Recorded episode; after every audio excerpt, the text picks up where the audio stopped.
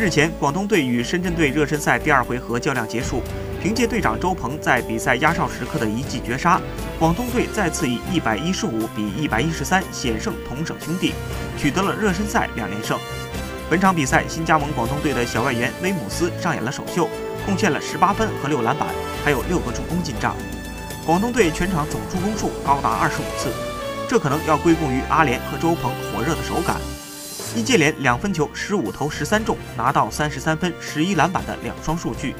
周鹏则是九投八中，两人成为广东队最稳定的火力点。全场队，广东方面有易建联、周鹏、威姆斯、赵睿四人得分上双，而深圳队双外援何凯七十五分。